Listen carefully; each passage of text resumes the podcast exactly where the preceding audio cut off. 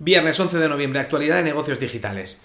Vaya lío con lo de las casas de cambio cripto y dólar o euro. Porque Binance ha dicho que no, que no va a comprar FTX, que la va a dejar caer, que ni siquiera ella puede solucionarlo. Binance es la primera casa de cambio del mundo y FTX es la tercera. Con lo cual tenemos una nueva crisis cripto en el sector. Google ha dicho que tiene 80 millones de usuarios de pago entre Google de YouTube Music y YouTube Premium. Y esto es comparando los 50 que tenía el año pasado. Amazon ha subido un vídeo por error, o no, en el que se ve un servicio de telemedicina, un, médico que te eh, pasa consulta a distancia. Y es la primera empresa en perder un trillón de capitalización bursátil, un millón de millones en castellano.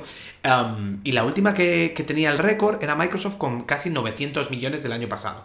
Apple está cambiando el airdrop, que es la, capacidad de em, pasarte archivos entre gente desconocida. Y esto lo hace por primera vez en China. La gente ha levantado la bandera porque dirán, ¿no es esto una capacidad o intentar limitar la capacidad de los activistas?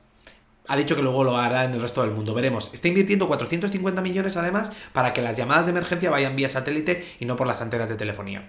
Twitter, Elon acaba de dar de alta a, Twitter, a la empresa, como procesador de pagos en el Tesoro de Estados Unidos, con lo cual algo ahí veremos de nueva funcionalidad financiera. Recuerda que viene de PayPal, o sea que sabe un poquito de esto. Y además no se sabe bien qué va a pasar con la, marca azul y lo de Official. Eh, se están contradiciendo. Todavía no hay nada claro. Roblox ha subido en ingresos un 2%, en usuarios un 24% y la acción cae un 15%.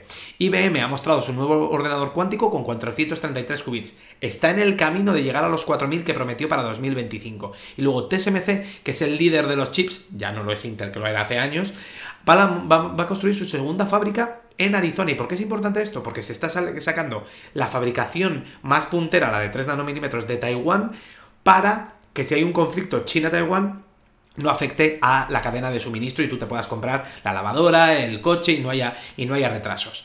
Si te ha gustado, dale like, suscríbete y si te gusta la versión mail, en notas te puedes suscribir. Pasa buen fin de...